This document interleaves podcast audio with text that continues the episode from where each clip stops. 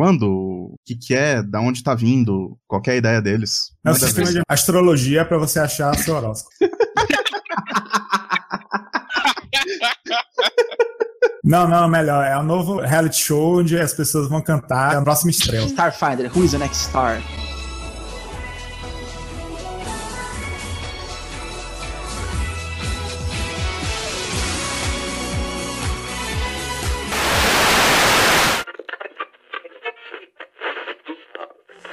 Podkeepers na trilha da aventura.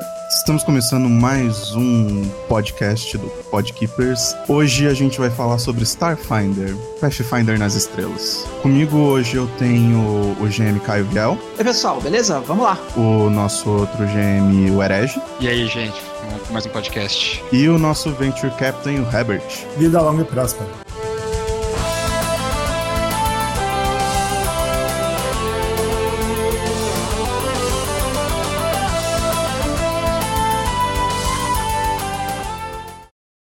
Starfinder, basicamente, é um sistema da Paizo, a editora de Pathfinder, que eles chamam de Science Fantasy, né? Fantasia com ciência. Um sistema de RPG também, que deve, digamos assim, beber das tradições de Pathfinder, Dungeons Dragons, etc., mas levá-los para o espaço. Tirar daquela fantasia medieval mais clássica, com castelos, dragões e reis, etc., levar para o espaço, com alienígenas, planetas, espaçonaves e coisas assim. Beleza, e como é que isso vai começar? O Starfinder, ele foi anunciado na PaizoCon do ano passado e vai ser lançado na GenCon desse ano, em agosto de 2017. Vai ser lançado com o livro inicial, o Core Holy Book do Starfinder. Vai também dar início ao Adventure Path do Starfinder e aí uma linha de produtos, deck, campo de batalha, miniaturas e tudo mais assim parecido. Vai ser compatível com Pathfinder? A gente já tava numa discussão meio acirrada sobre isso antes de começar o cast. Uhum. Então, ele vai ser, a princípio, retrocompatível com alguns parênteses aí. A ideia deles é que você consiga pegar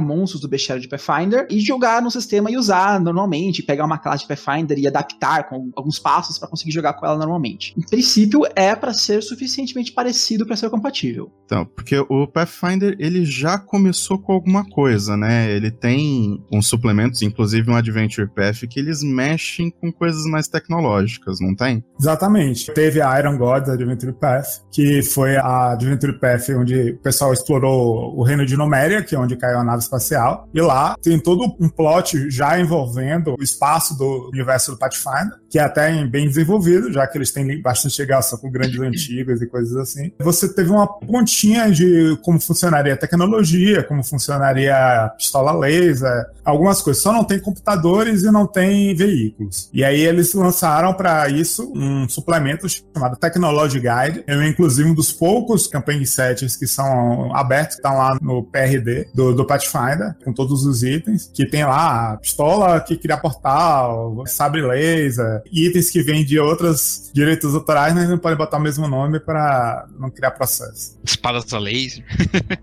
Né, espadas com energia brilhante, que é basicamente um sabre de luz.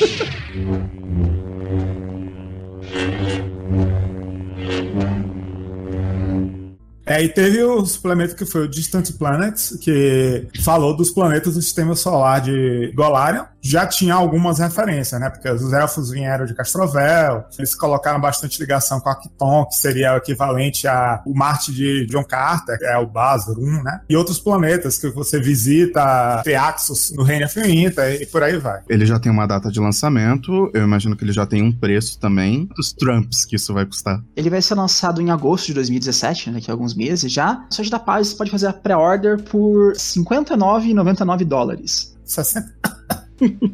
Isso, isso dá mais ou menos uns 150 reais. E não estamos contando o frete, né? Fácil, fácil, 200 reais aí. Quando colocar o frete da brincadeira. Como é que ele vai ficar com a linha dos produtos de Pathfinder? Tipo, ele vai ter uma linha própria. Isso, vai ser paralelo. Tudo que tem em Pathfinder vai continuar existindo do como já era, né? E ele vai ter a linha dele. Já falhou isso, né?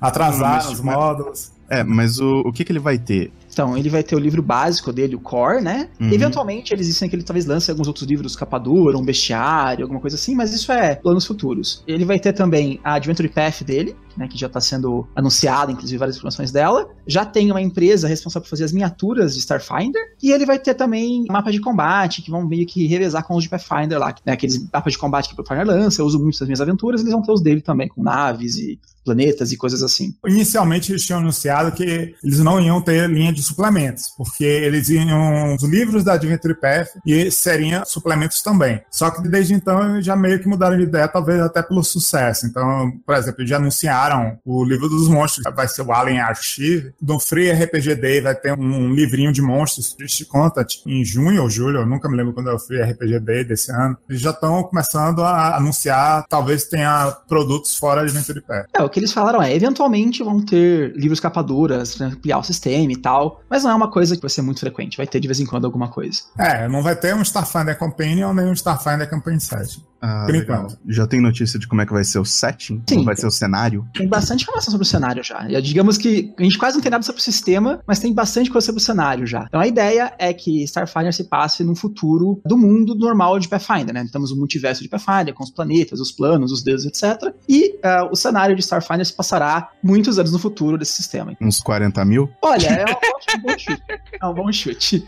A gente pode chamar de Pathfinder 40k, né? Eles uh, gostam de pular de 10 em 10 mil anos. É verdade, é verdade. Green Darkness of the Far Future, there's only derp.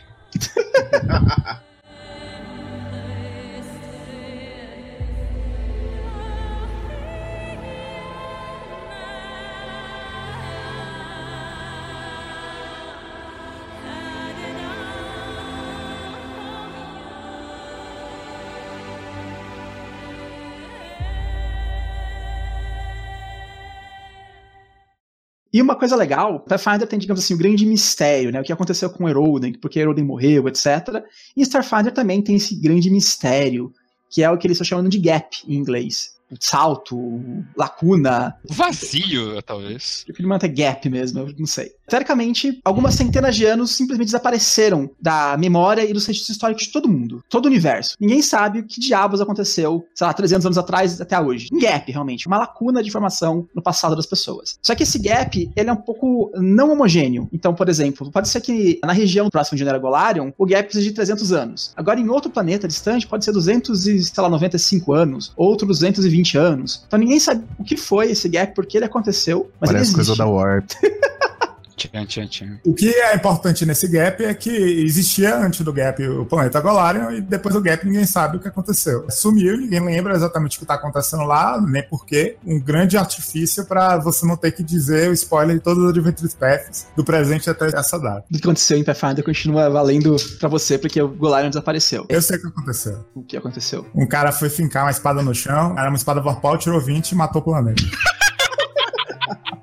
Deve ser o mesmo cara que tropeçou em Aroden, né? O nome dele era músico.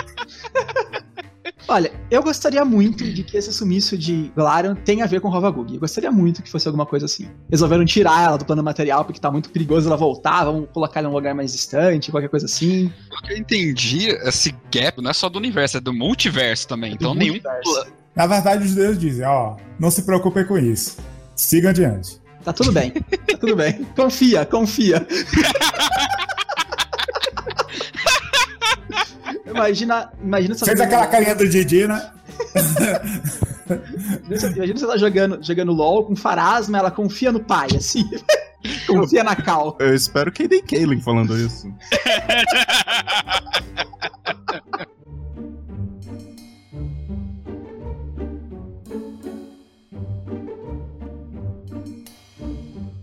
no lugar de Golarion, né, ficou lá naquela região planetária, naquela órbita planetária onde existia Golarion, uma grande estação espacial que é a Absalom Station, né, que é uma referência à cidade de Absalom, cidade que existia em Golarion, a maior cidade de Golarion, conhecida pelo menos. No lugar dela, tem essa grande plataforma que é onde os povos que habitavam Golarion hoje em dia habitam. Absalom é um nome bíblico, né? Toda vez que eu traduzo um texto que tem Absalom, Google Translator traduz por Absalão. Agora, estação Absalão parece mais uma estação de ônibus do metrô.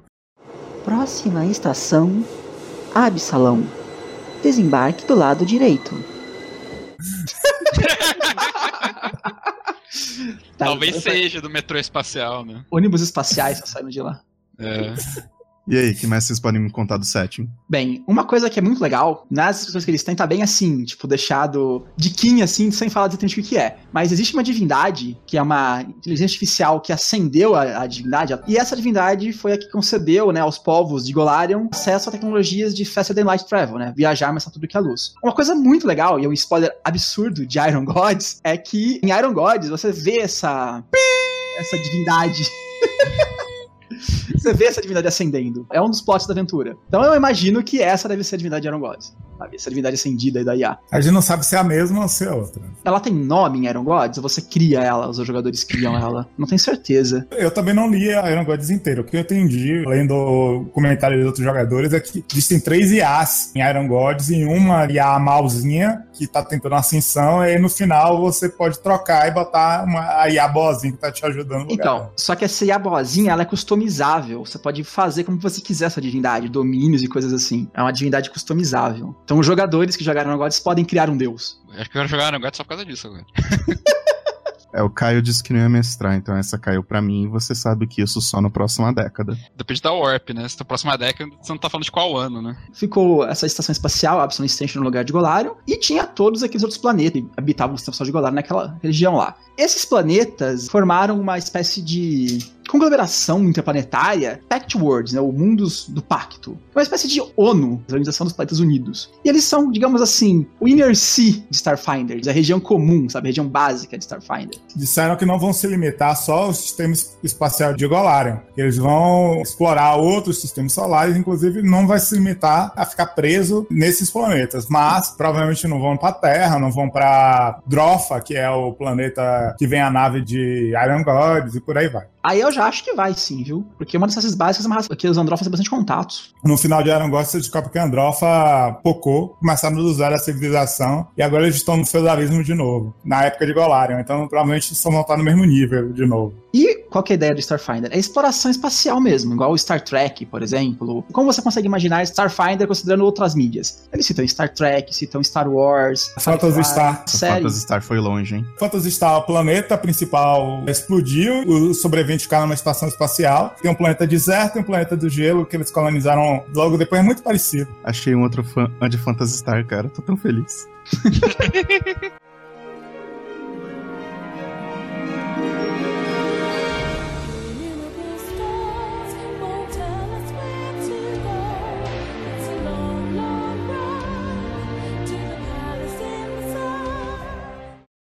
Tem uma série no Netflix, é muito boa, recomendo pra todo mundo, que é The Expanse. Inclusive, essa série, ela nasceu num RPG. O pessoal jogava um RPG de fórum, sabe? Aqueles play by fórum. O mestre dessa campanha, ele virou um produtor de séries e fez essa série The Expanse. É uma série sobre exploração espacial, só que no futuro bem mais próximo, bem mais pé no chão do que vai ser Starfinder. Mas ela vai ter essa pegada, mais ou menos, dessa série aí. Deixa eu começar a encher o saco aqui com as minhas perguntas. Vai ter magia? Vai, vai sim. Vai ter clérigo? Vai ter divindades, então tem os deuses lá, então tem clérigo e tal. Só que, da perspectiva de Starfinder, magia é uma coisa só. Então não tem magia divina, magia arcana, magia psiônica. É tudo magia, sabe? Então você não consegue diferenciar o clérigo de outro caster por ser um clérigo, por ser magia divina ou não. É meio como se a magia tivesse sido tão estudada que eles já tiraram as divisões entre divino e psíquico e, e arcano e virou uma coisa só. Vão ter 20 deuses, não vão ser os mesmos 20, eles só confirmaram a presença de alguns. É, Quem? Abadar, Desna, Yomedai, Farasma, Sarenai, Organtoa e Zukuton. Quer dizer, Zukuton até hoje tá amaldiçoado, coitado. Não quer dizer que os outros deuses, os 20 deuses principais de Starfinder, tenham morrido ou qualquer coisa assim. A maioria deles simplesmente estão lá também, mas não são tão importantes assim que não que eles eram pro mundo de Inner Sea. Então, esses são sete deuses principais que continuam sendo principais, né, em Starfinder, mas outros deuses que existem no mundo de Pathfinder que não eram principais vão ascender ao posto de principal. Eles não falaram quais são, mas eu posso chutar alguns aqui que eu acho que certamente vão virar principais. Apsu, porque tem um planeta lá que é dividido entre Apsu e. Esqueci o nome do filho dele. Da Hack. É o É. deus dragão maligno. Isso, isso, isso, isso. Da hack.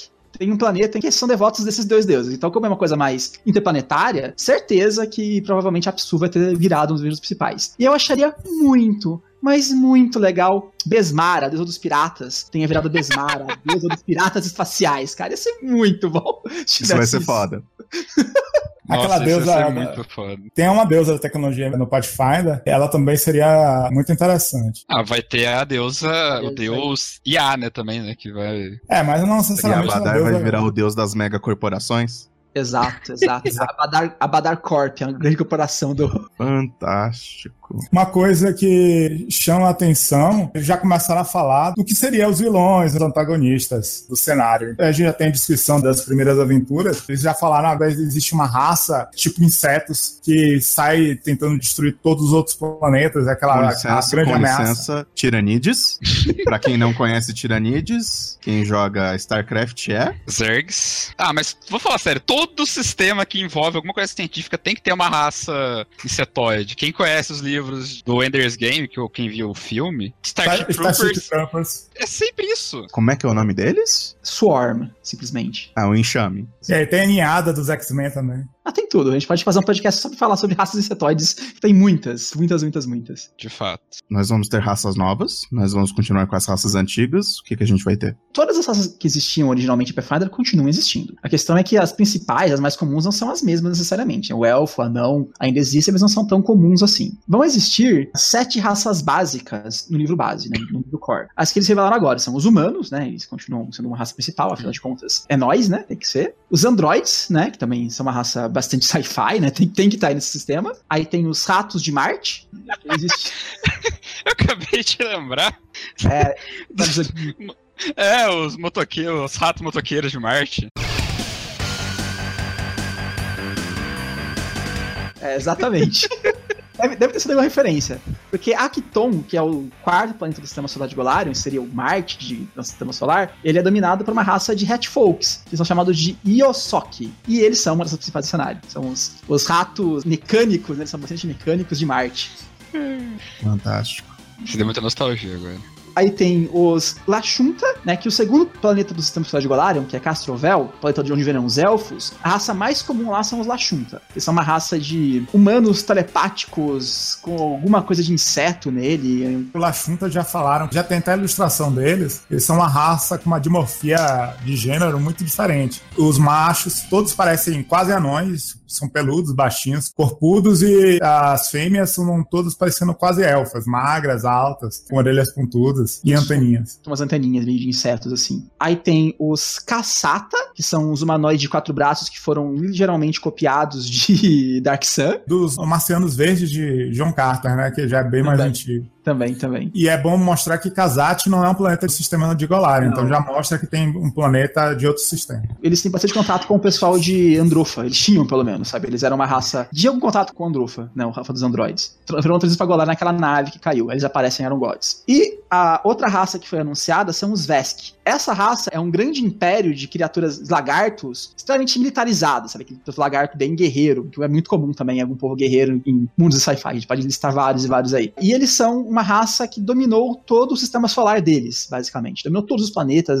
colonizou tudo, é um grande império. E ele tem contato com os planetas do Pacto World. Então eles são um grande império espacial que existe aí no mundo, são os Vesk. Humano. Bem parecidos com Klingons, né? Eu acho que eles lançaram um sistema Starfinder só pra conseguir fazer esse fetiche de casar elfos com anões.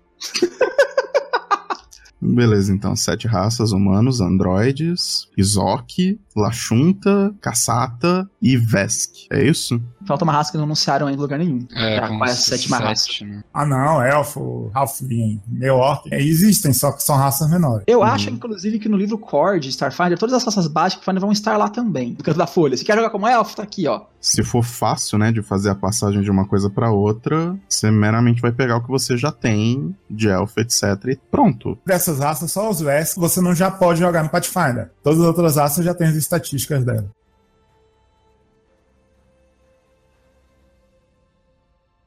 E classes? Como é que a gente tá com as classes, gente? É uma coisa que eu também achei irônico, é parar para prestar atenção, já sabe o nome da maioria das classes, nenhum nome de classe coincide com nenhum nome de classe do Pathfinder. Então quer dizer que pode haver uma, uma certa troca aí equivalente. Quando a gente estava em dúvida da compatibilidade, pode ser que tenha compatibilidade suficiente de você usar uma classe de um sistema no outro. Nas entrevistas que eles deram, eles falaram que pode ser que você queira jogar com um paladino em Starfinder. Você pode jogar se quiser, vai dar um pouco de trabalho, vai adaptar, mas dá. Então é possível fazer essa troca assim. Enfim. Pelo menos em teoria, se o mestre for bastante bonzinho. Será que dá pra jogar com Envoy em Pathfinder? Olha, eu acho que eu jogar de bar e jogar de Envoy vai dar a mesma coisa, sendo bem sincero com você. Então, bora lá. Quais são as classes? Bem, a gente tem os envoys, que são aqueles líderes que são mandados para fazer manipulações, capitão de nave, celebridades. São basicamente os bardos. São as pessoas que são boas em carisma, boas em controlar pessoas, boas em liderar pessoas. São os bardos. São os rogue traders. Princesa Leia. Sim, mas Sim. pensando em alguma coisa mais. Que os Rogue Traders, a inspiração deles vem das novels do Asimov, do Foundation, que era os Mercantes, uma coisa assim. princípios mercantes. Se bobear, deve ser a mesma coisa. É, de Druna. Eles devem basicamente incorporar toda essa galera, todos esses arquétipos de galera neles, sabe? Provavelmente são todos eles. Hum, Capitão Picard. Também. É, também. porque pelo que eu vi também, eles são meio que considerados líderes também, né? De, São, são. de naves. Normalmente, né? Não quer dizer que eles são sempre. Aí tem os mechanics, né? Que são basicamente engenheiros que têm um companheiro robô. Então é o druida robótico, na minha opinião, que tem um companheiro animal e tem um companheiro robô. Isso é mais ou menos alguma coisa assim. Eu não tenho muito informação sobre eles ainda. Então, é só isso, é um mecânico, é um engenheiro que tem um robô. É isso que a gente sabe sobre eles. E aí vai ter um arquétipo que você é um gurizinho que tem um robô que fica andando atrás de você dizendo perigo, perigo. Aí tem os Mystics, que são ah, casters que manipulam as energias para conseguir manipular os sistemas biológicos, que na minha ideia são os clérigos. A galera que manipula a parte biológica seriam os clérigos. Tem os operatives, que são os especialistas em stealth e skills, são os ladinos. Uma pegada mais agentes, como a pegando agora o filme, Ghost in the Shell, a personagem principal, a Motoko, por exemplo, seria uma operativa. A Viva Negra seria uma operativa, essas coisas tudo. Aliás, é a mesma atriz, né? Exemplos. Tá querendo dizer como ela chama a atriz mesmo? Que você não lembra agora? É a Scarlett. Scarlett Scarlett Johansson. Johansson. É uma operativa, basicamente. Porra, até no dia Joe, Scarlett é uma operativa. Bem, aí nós temos a classe que eu acho que é a menos que eu menos entendi, que são os Solarians, combatentes de corpo a corpo melee, né, de místicos, que se harmonizam com o ciclo das estrelas, manipulam o balanço, as energias fundamentais que se opõem e coisas assim. É uma classe. Jedi! É, Jedi!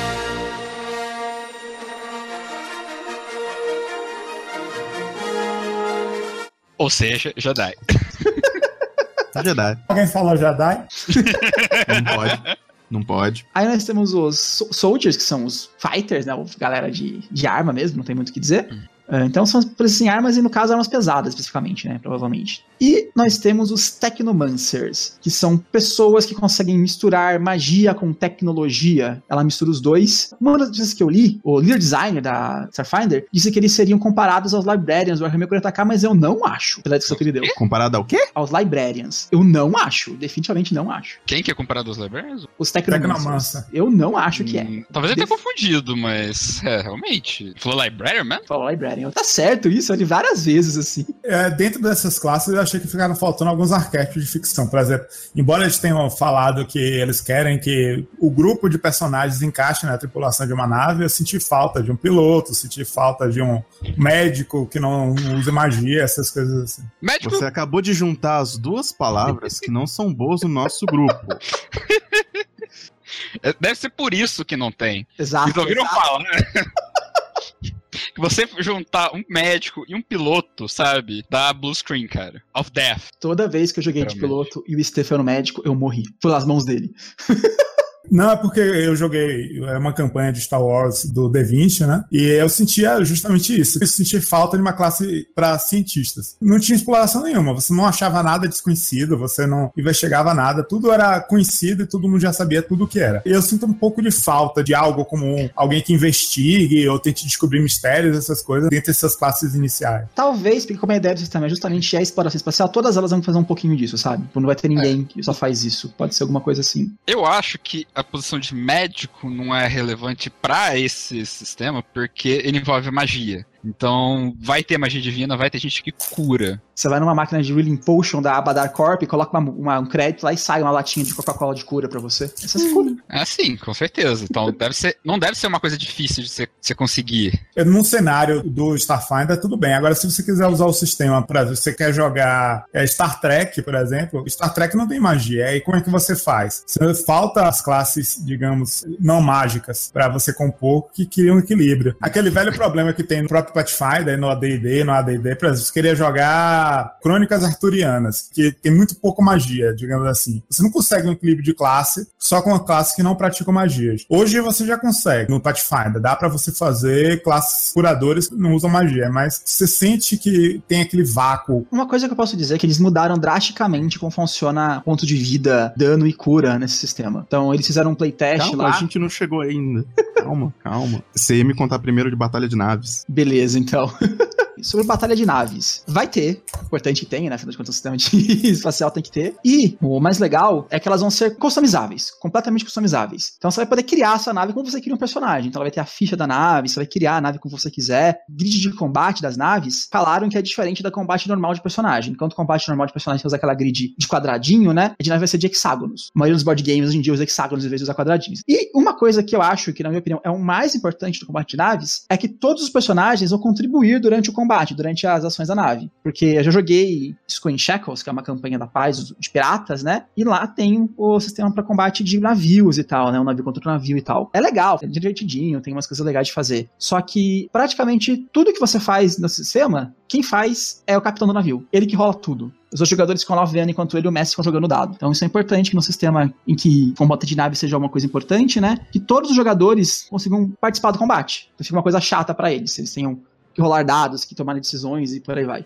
Vai funcionar mais ou menos como uma ficha do grupo, a nave, talvez. Que nem alguns jogos tem. Acho que é alguma coisa assim. Uma coisa importante de falar também, a economia para você melhorar a sua nave, ela vai ser separada da economia normal para você melhorar o seu personagem. Então, o dinheiro que você ganhar nas missões é pro seu personagem. Pra nave, a escala de grandeza monetária é tão diferente que você tem que tipo, conseguir favores de, sei lá, corporações e por aí vai para conseguir melhorar a nave. O Tá esquema de já- infâmia da. Black Crusade? É. Porque no Black Crusade, o sistema de infâmia é você não usar dinheiro, mas ele serve pra tudo. Então até pros seus equipamentos pessoais. Pelo que eu tô falando, é uma coisa diferente. Então você vai ter o seu dinheiro e o dinheiro da nave, vamos dizer assim. Não é que nem a gente tinha que fazer isso com enxeque, os caras meio que dividir, né? É, inclusive era complicado, porque, tipo, sei lá, um navio era 30 mil em Screen Shackles. 30 mil é muito dinheiro. Pega lá nível 4, pega o navio, 30 mil é muito dinheiro. Tá? Uma escala de dinheiro muito complicada de você comparar. Vocês estão jogando já de Regent, será que vai ser igual a caravana? Eu espero que não. Eu realmente espero que não.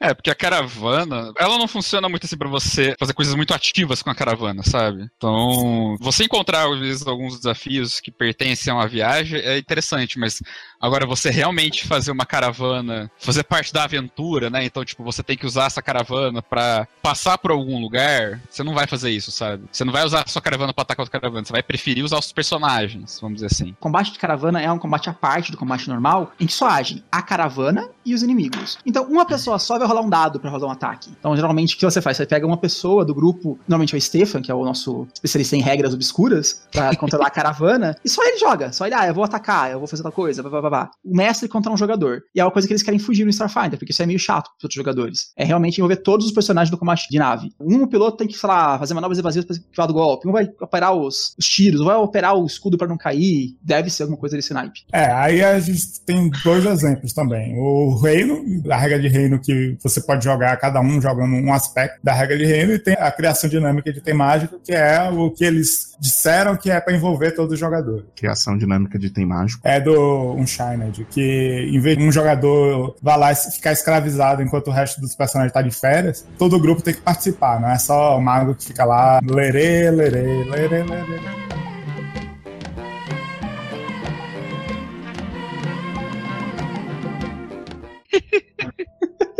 Rafael tinha um personagem em Screen Shackles, ele era um arcanista que fazia itens mágicos, ele cobrava mais caro. Então ele cobrava 60% em vez de 50% das pessoas. Não, acho que era mais. E o personagem dele, né, ele queria virar um Lich. Então ele foi juntando esse dinheiro aí que ele foi juntando em fazer itens mágicos da galera pra fazer a filactéria dele, que é bem cara. Foi assim que foi financiado a Lich-Hood dele. E assim, o Caio nunca mais deixou ninguém virar elite no jogo, nos jogos dele. Exato.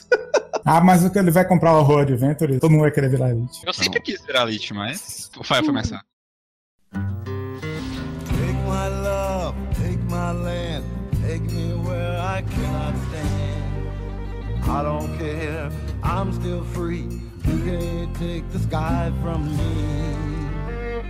Beleza, então a gente sai da Batalha de Naves e vai pra Starfinder Society. Como é que vai ser? Vai ser só mais uma extensão da Pathfinder Society? Agora vocês me colocam numa situação difícil porque eu tô sob NDA, Non-Disclosure Agreement.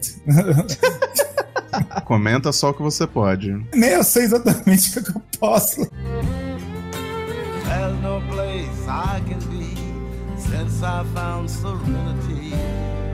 Extensão eu não digo. Provavelmente vai funcionar no mesmo tipo que a a Pathfinder Society do card game funciona. A Pathfinder Society do card game, ela funciona paralela. O mesmo Venturi Captain da região coordena, mas você pode ter um capitão só para ela. Vai ter as aventuras próprias da Starfinder Society. Eles não sabem ainda quantas vão ser por mês, ou pelo menos não divulgaram. Tem um personagem, provavelmente eles vão criar números separados de personagem para Starfinder Society, mas eles devem usar o mesmo número de inscrição. Todos os números de personagens dessa Final vai começar com 7. Então vai ter o número de inscrição do personagem, né? Ponto 7 alguma coisa. Porque entre o 0 e o 700 tem bastante espaço pra pessoa fazer os personagens normais da Pathfinder Society dela, né? E porque 7 é o número que eles usam pros livros dessa linha da Starfinder. Então você é aquele PZO 7 alguma coisa. 7 vai ser o número da Starfinder. Mudando um pouco dessa parte mais IRL, né? Ainda vai existir a Pathfinder Society como Starfinder Society no setting? Não Olha- foi revelado se a organização é a mesma ou se uma organização tem ligação com a outra. Mas existe uma Starfinder Society no cenário. Pelo que eu li, pelo menos ela tem inspirações históricas na Pathfinder Society, sabe? Putz, existia a Pathfinder Society. Putz, vamos fazer Starfinder Society. Foi alguma coisa mais ou menos assim. E isso já foi revelado que a Starfinder Society no cenário está com um objetivo primordial de descobrir a verdade sobre o gap, assim como a Pathfinder Society quer descobrir a verdade sobre. Porque tem um gap em Golarion, né? Ninguém sabe o que aconteceu direito lá antes da queda dos meteoros e tudo mais. E, embora a Pathfinder Society não procure saber nada sobre ela Elodem, tem todos esses mistérios no cenário que a, a sociedade quer desbravar. A Starfinder também vai fazer a mesma coisa.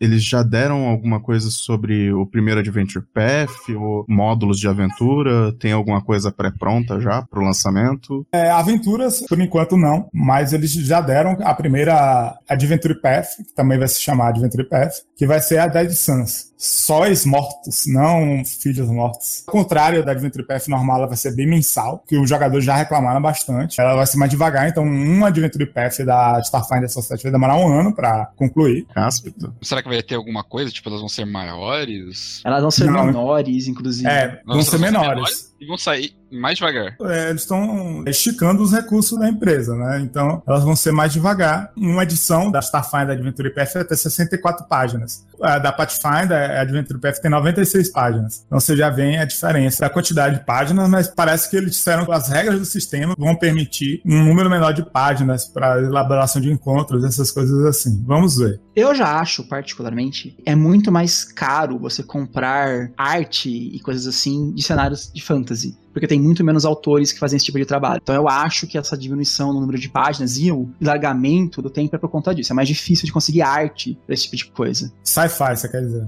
Isso, isso que eu falei. Bem, a primeira Adventure Path começa como tem que começar na Absalom Station, né? Que é o que sobrou de Golarion. Ela chama Incident at Absalom Station, né? Um incidente na estação Absalom. Uma nave mineradora deserta chega na Absalom Station e atrás dela tem um meteoro que ela tá meio que puxando, sabe? E eles resolvem mandar heróis pra investigar o que tem nesse asteroide, o que tem nessa nave, o que aconteceu com a tripulação dela. E parece que esse asteroide atrás dela não é uma simples pedra. É parte de uma mega estrutura, uma mega arma alienígena que pode acabar com toda a paz, né, nos Pactal Worlds, nos planetas dos pactos. Então é uma aventura pra explorar essa nave. Bem o comecinho do Path, né? Normalmente eles são bem assim. Você vai, faz a missão e descobre que tem uma coisa muito importante por trás, né? E continua depois. É, essa primeira aventura tá maior climão de Dead Space, né? Legal. Interessante. Ou vai ser só uma grande dungeon? Não, algum- é tem a apresentação de cenário. Aí a gente chama a aventura de Rise of the Technolords, né? É, a segunda, depois de já ter explorado a nave descoberto o que tinha que descobrir, eles vão pro planeta Castrovel, que inclusive é a primeira vez que oficialmente os personagens vão pisar em Castrovel, desconsiderando distante Worlds, e, e aí vão procurar informações sobre o que eles descobriram lá numa cidade, Templo dos Elfos, chamado Templo dos Doze, que é inclusive o nome da aventura. Vai ser aquela Away Mission, né? Descem no planeta e aí vão... Essa é uma aventura mais parecida com a aventura normal de Pathfinder, né? Se você vai explorar ruínas que podem ter informações do Gap e tudo mais. E esses dois já estão prontos pra sair? Vai sair junto com o. quando lançarem Starfinder? A primeira incidente, a Absalom Station, vai sair em agosto, junto. Aí essa segunda vai sair em outubro. Caio mencionou alguma coisa aqui que tem um pessoal third party já fazendo alguma coisa também. Não, não fui eu não, foi o Herbert. Vê de novo. Saiu hoje um Kickstarter da Frog God Games. Tem aquelas empresas terceirizadas que são mais, digamos assim, tem um status maior, né? A Frog God já tá querendo fazer um Kickstarter aqui compatível já oficialmente do Starfinder com um Planetarium, que é, vai ser um livro com vários planetas para você explorar, provavelmente aqueles planetas genéricos, porém da moda, né? Mass Effect, planetas no estilo Mass Effect, planetas no estilo Alien, essas coisas todas. E um tomo de Aliens que vai ser um, um novo Monster Manual extra para o Starfinder. Já é o pontapé já dos produtos terceirizados, mostrando que vai ter suporte. Eu vou dizer uma coisa aqui. Eu já joguei uma aventura Frag God Games e eu não gostei. Eu vou deixar esse, isso no ar aqui. Comprei uma aventura de piratas delas, que era pra jogar no meio do Screen Shack. A House of Course? Não, era Dead's Main Chest. Um livrão com várias aventuras de pirata e tal. Eu ia pegar uma aventura pra jogar, cara, era meio sem noção, assim, as coisas que eles colocavam pra pessoa enfrentar, assim, nível de desafio, sabe? Era bem, assim, É. bem errado. Bem errado. Não, é porque a Frog God, é, justamente, ela tem o Tommy of Horrors. Próprias Adventures Pets, as primeiras, elas puxavam muito desse livro. E ela é especializada justamente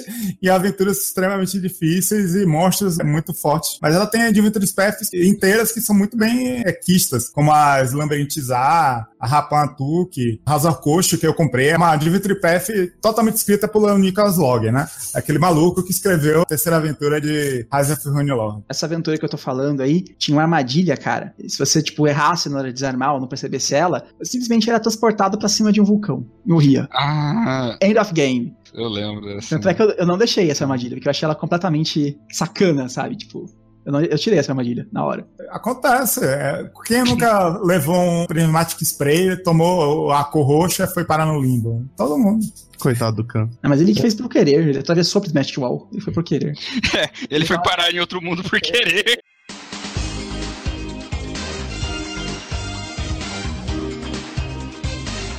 Ele estava. ele estava completamente ciente disso. Completamente ciente e Khan não entram na mesma frase.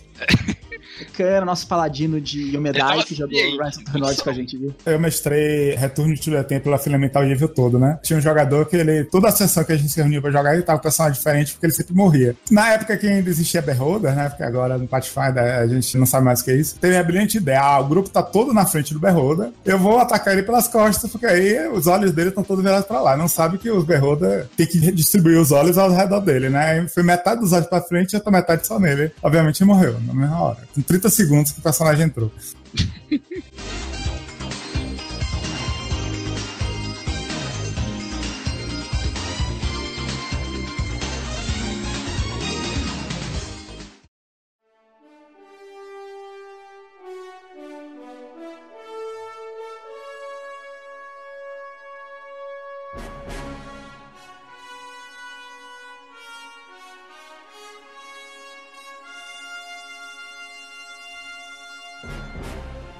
que mais que a gente tem pra falar disso? Eu não sei quando foi exatamente. Teve um playtest deles ao vivo pro stream. O pessoal da paz jogando mesmo Starfinder, né? Depois fizeram uma sessão de perguntas e respostas. Eu não assisti, mas alguém na internet, uma boa alma, transcreveu tudo que eles falaram em texto. Daí eu li essa conversa deles. E tem vários detalhes mecânicos do que vai ser o sistema já bastante bem encaminhados lá. O primeiro deles é para resolver um pouco daquilo que o Herbert falou sobre, tipo, não ter médico, não ter eh, como curar sem usar magia. Esse sistema vai ser diferente de pontos de vida. Não vai ser igual Pathfinder que tem pontos de vida, hit points e acabou, e a única maneira de recuperá-los é com cura, né, com magia, com poção, etc. Vão ter três, digamos assim, variáveis que controlam pontos de vida nesse sistema.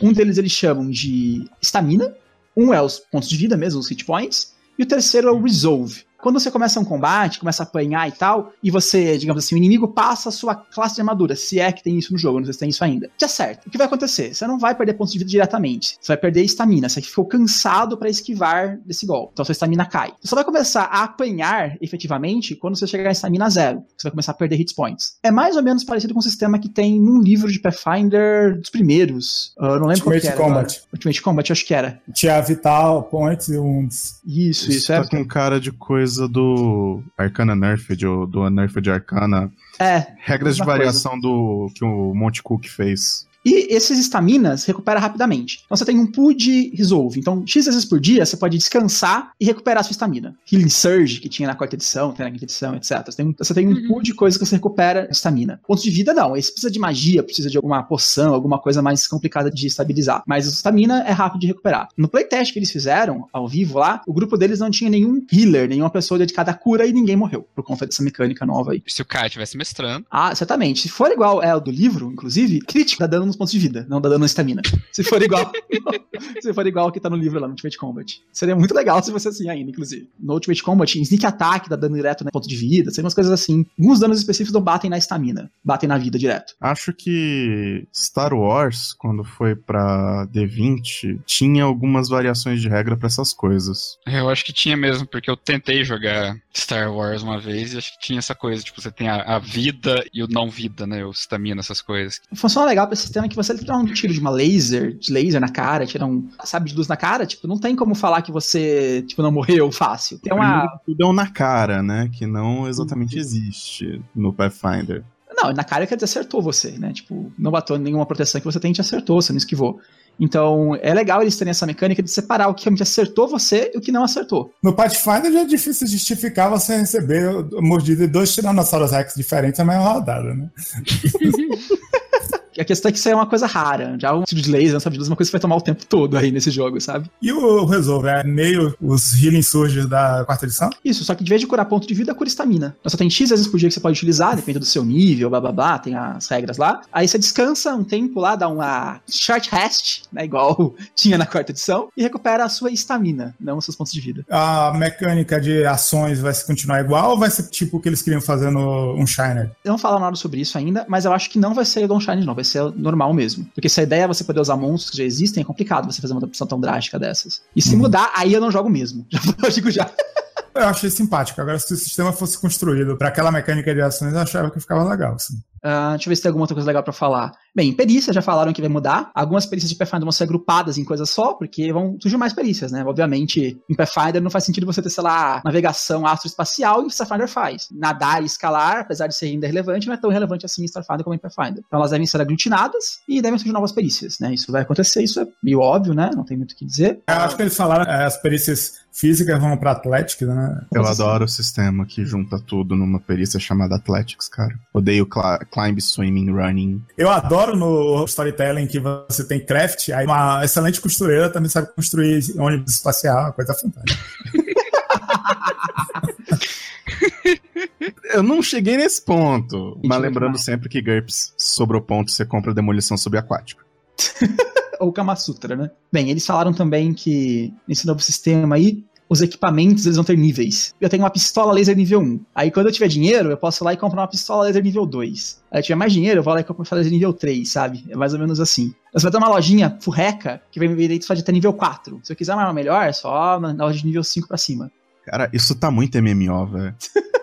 Uhum. Vamos supor que na Absalom Station é não é um lugar tão avançado, assim, é, deve ser, mas vamos supor que não é. Só tem armas até nível 5. Aí pra comprar mais nível você tem que ir pra outro planeta, sabe? Uma coisa assim. No Technology Guide, eles classificam os itens tecnológicos por cor. Então, eles têm uma escala, vai do infravermelho a ultravioleta. Infravermelho é a base e ultravioleta é o topo. Então, você tem item vermelho, amarelo, verde, azul, por aí vai. Ô, lote de diabo.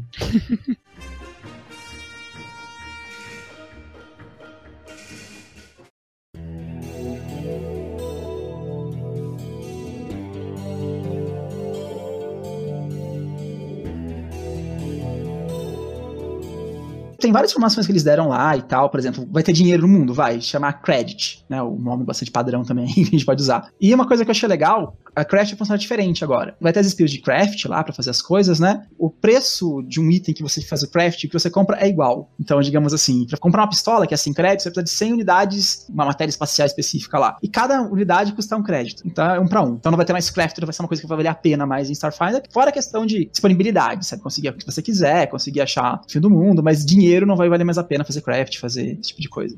Eu gostava no D20 Modern. Dinheiro era uma skill. Que eles colocaram que é o seguinte: uma sociedade sociedade que você compra as coisas no cartão de crédito, você saber mexer com dinheiro para financiar as suas coisas é mais importante do que ter o dinheiro. Então eles colocaram que você tem um skill, crédito, e à medida que você vai gastando, você vai tendo penalidades porque você usou muito da sua capacidade de gerar crédito. E se você tirar um rolado alto, você pode, sei lá, pegar um financiamento e comprar o que você quer. Eu achava legal a forma como eles davam isso numa sociedade complexa. Eu já não gosto de sistemas assim. É mais ou menos parecido, não exatamente assim, mas tem o do- da Crusade, que tem uma coisa assim, eu não gosto. Eu não gosto do sistema que você tem que dar sorte pra ver o que você tem dessa questão, sabe? É, o Black Crusade tem uma coisa, uma coisa complicada é essa, de você conseguir os seus equipamentos todos. Isso depende do tanto da sorte, né? A gente passou uma aventura inteira sem conseguir uma granada. Uma granada. Acho que foi mais de uma aventura. É uma aventura, não uma sessão, uma aventura, né? Uma, Aham. foram umas quatro sessões. Não existiam granadas quando eles iam comprar. Tá em Gente, falta. Tinha de Tomate tudo. tá caro. Tem até o lançador, mas a- a granada. A gente tinha lançado, granada não tinha, não tinha granada pra lançar nele, cara. Era triste. Tem, mas acabou. Comprar uns coco inútil, colocar na lançadora granada e tirar uns cocos nas pessoas. Pra pelo menos atirar algo. Eu tinha uma sorte absurda. A terceira aventura já que o meu personagem sonharia ter um, um dia eu já tinha. É por isso que eu não gosto do sistema de sorte pra essas Ponto. Aí está a minha prova. Em compensação, você tem um relacionamento mais supérfluo com o seu equipamento. Tipo assim, ah, minha espada não é a espada que, se eu perder, eu tenho que fazer outro personagem porque meu dinheiro tá todo nela. Foi sequestrado, joga na prisão, tirar todas as suas armas, você pega outra e segue adiante. Não é uma coisa assim que você tem aquele relacionamento com ele.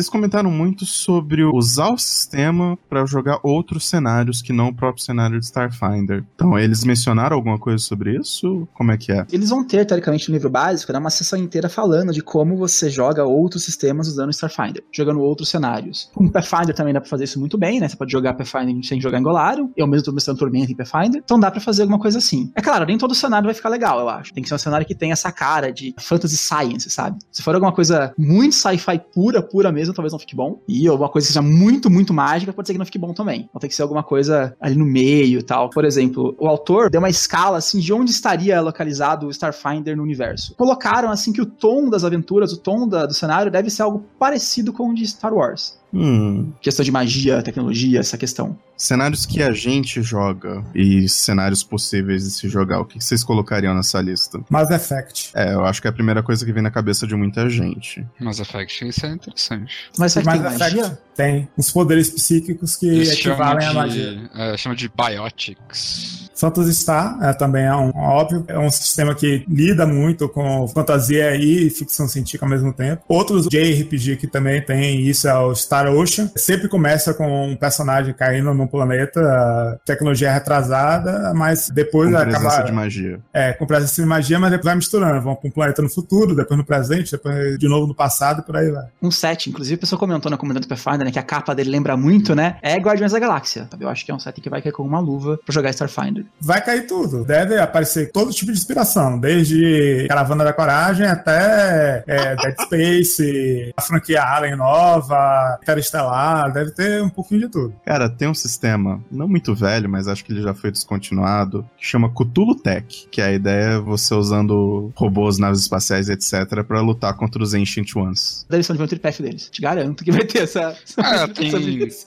Tem Cthulhu no Pathfinder? Vai se chamar Star Eons essa aventura, provavelmente. Uma coisa que eu senti falta foi pilotar robôs gigantes, né? Não vai demorar muito pra sair suplemento pra isso. É, eles falaram que eles estão pensando em fazer um Tecno Summoner que tem um mecha Eidolon, mas não vai ser um livro básico. É, Macross, né? O Robotech. É que eu acho que eles já são muito mais sci-fi, não sei. Não sei se encaixa tanto. Ah, mas, por exemplo, você tem o Xenogears, que era magia e tinha robô gigante. Sim. É. E quem gosta de anime, tinha Scafrone, que tinha um personagem que lutava com a espada de um robô gigante, sendo do tamanho normal. Ah, que mas tem essa... vai ter coisa pra caramba. que eu sempre falei que a única classe que faltava do Pathfinder era piloto de robô gigante, né? Eu achava que ia ter no Starfinder, não tem. Cara, vai jogar Besme D20, lá tem. Uhum. Agora, o que eu realmente espero é eu consiga jogar em cenários em que eu não gosto dos sistemas usando Starfinder, sabe? Tem vários cenários que eu gosto bastante, mas eu não gosto dos sistemas deles, padrões, e que eu consiga trocar por Starfinder e jogá-los com felicidade. Um exemplo clássico é o Warhammer 40k. Eu gosto muito do cenário, mas ainda não consigo terminar o sistema deles e foi encerrada a- o acordo entre a- as empresas. Então não terminaram o sistema. E não tava bom ainda. Eu não gosto do cenário. Eu gosto do cenário, eu não gosto do sistema.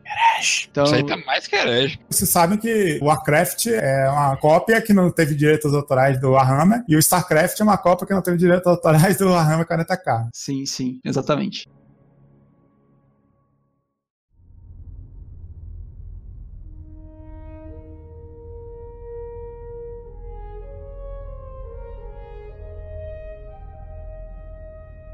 Quando teve o AD&D para a terceira edição, que saiu o Alternate, houveram dois cenários. O Star Drive, que é bem parecido com o cenário de Starfinder, que é uma ficção magia, era um pouco mais científico, mas tinha magia também, bem space opera, tipo Star Wars. E tinha o Dark Matter, que era se passava no mundo moderno. Será que dá para fazer uma média do Pathfinder com Starfinder para jogar no Pathfinder moderno, por exemplo? Eu acho que existe alguma coisa third party que seria um Pathfinder Modern. Não sei se é oficial, se é um eu não sei. Mas deve dar pra fazer alguma coisa assim, provavelmente. Olha, na época que tava saindo essas coisas, tinha muita coisa saindo, tentando fazer um AD&D mais estelar, por assim dizer. Eu, sinceramente, tô esperando pra ver como é que isso daí sai, pra ver se eu consigo mestrar Dragonstar de novo. Dragonstar, eu ia falar isso agora. A cena de Dragonstar é o seguinte: é você fugindo numa nave com um Old Wyrm vermelho voando atrás de você.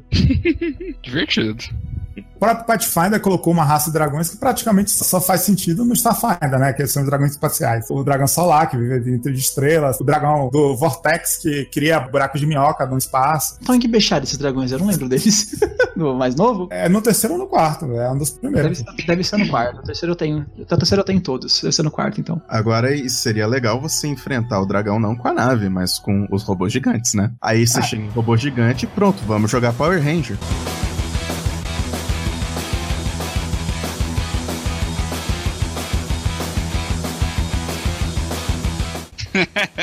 o robô gigante controlado por cinco pessoas? Aí todo mundo vai jogar de Ranger, né? Aquela classe de Pathfinder. Todo mundo vai ser um Ranger. Toda vez que alguém faz um range, a pergunta: já pegou o arquétipo Power? Cara, uma vez eu é tava, tão ruim. tava pensando em RPG uma vez, uma criançadinha, assim, uma galerinha de uns, sei lá, 13, 14 anos, e tinha Ranger no sistema que eu jogava. Não lembro que sistema que era, na verdade. Aí, nossa, eu quero ser o Ranger vermelho, eu posso? Ela virou pra mim e falou assim, uma feliz.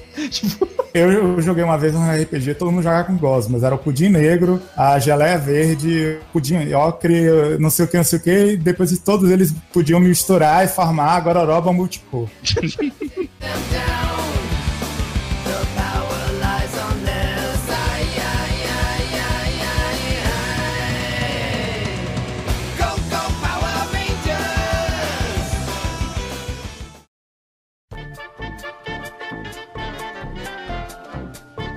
Antes da gente encerrar e partir pro Free For All aqui, a gente ia começar a fazer, ter uma ideia de quais foram os lançamentos do último mês da Paizo e começar só pra listar eles. Então, Herbert, você pode fazer isso pra gente? Posso, assim que eu abrir a tá página. preparado pra isso? Eu estou, mas eu não. É, o de março, ou agora de abril? De março, né? Ah, melhor de você março. decide, cara. ele começou agora. Março teve um- uma sequência de lançamentos de vários livros que estavam atrasados, que começou a, de fato, a Adventure Path da Iron Fang Vision. O livro que era de fevereiro saiu em março, atrasado, então saíram dois. Saiu a primeira parte, que é o Trail of the Hunted, que seria, sei lá, na pista dos caçados, e Fungus of War, que seria as presas da guerra. O que eu posso dizer é que eu não li, mas a- os mapas estão muito bonitos.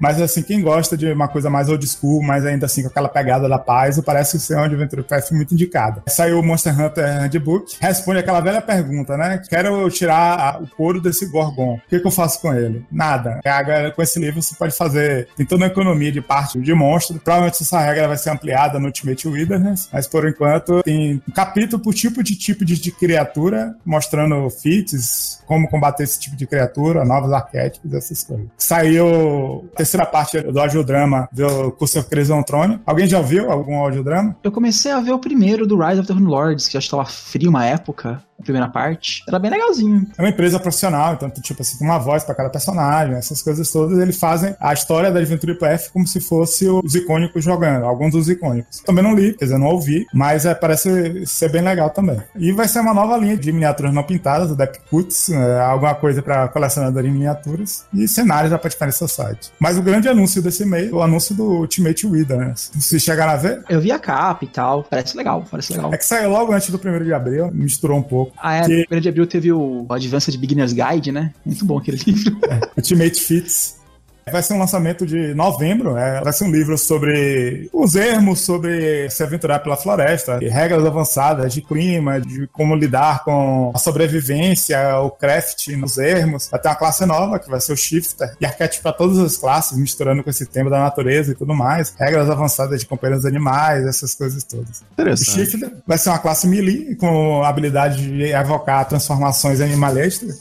Provavelmente é uma coisa que já estava sendo pedida, né? Que alguém que possa ir mudando de forma em vez de ter um companheiro animal. Eu tive problemas quando eu comecei a conhecer o Pathfinder com o druida, que eu achei ele muito mais fraco do que o druida de 3,5. Mas é porque as transformações do druida eram um negócio talvez fortes demais no 3,5. Eu demorei muito pra entender como é que o negócio tava funcionando no Pathfinder. É que não é que ele é mais fraco, é que você tem que fazer ele focado. Ou você faz um druida focado em transformar, aí você vai ter força, você vai ter constituição, você vai gastar os seus dinheiros em equipamentos pra você melhorar o seu aspecto de transformação, ou você faz um druida spellcaster. Né? No 3,5 você pode fazer um druida só spellcaster e ter todo o poder ainda de lutar no melee, destruir todo mundo, como se fazia antigamente. Foi quando eu fui fazer o druida anão com um companheiro animal Velociraptor, etc e tal, pra ele virar Tiranossauro. É, eu não sei como é que tá atualmente, porque eu não fui fazer. Tá na minha lista de classes pra fazer, mas talvez eu espere sair o, o Wilderness aí e ver o, o Shifter, pra ver como é que ele fica. É que você não pode fazer o druida que quer virar e pra se transformar com sabedoria alta. Você vai ter sabedoria porque você é um druida ainda, mas tem que focar em força, em constituição, fazer ele realmente um guerreiro melee. Seria mais ou menos fazer um War Priest druida, sabe? Pra ele ser eficiente nisso. No 3,5 não, no 3,5 você destacava tudo em sabedoria, virava um animal e tava lá com lá em cima novamente. Eu joguei logo no começo da Pathfinder Society, meu primeiro personagem era um druida bem meieiro, um meio orc que não pegou nenhum feat de nenhuma das coisas. Era um meio orc druida, só que ele achava que era monge, porque só pegava feat de combates armados, essas coisas. E não, mano, combo da porra. O mesmo amuleto dos punhos poderosos serve pros dois, pra transformado e destransformado. Ele era spellcaster, tinha um companheiro animal super forte e ele batia na mão. Não, não era ruim, não. Era um personagem muito eficiente, mesmo sendo essa mudança no Pathfinder.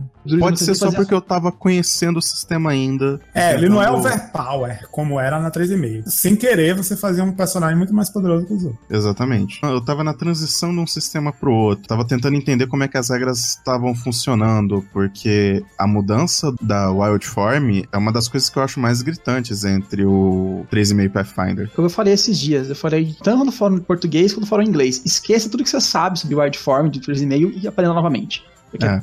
completamente diferente. Ah, mas quando eu joguei com o Investigator, o Alquimista também é um ótimo personagem que muda de forma. Agora, ele usa as magias, né, como mago. O Investigator, como é uma classe melee, ele se aproveita muito da mudança de forma. Eu ficava olhando o livro de monstros só procurando personagem de quatro braços pra bater muito. Um dos vários combos que eu ainda vou fazer, que eu ainda devo fazer alguma vez ainda se a gente jogar Wrath é transformar o personagem do Stefan num polvo. Ele tem sneak attack. Imagina, sei lá, oito sneak attacks por turno com um polvo. Tem um gigante do. sai no Bestiário 5, Genghis. Tem seis braços. É tipo assim, é uma das melhores formas que eu já vi. É muito massa. Como é gigante, ele equipa arma nos seis braços. É, é muito absurdo. Você se transformar. Assim. Eu odeio vocês.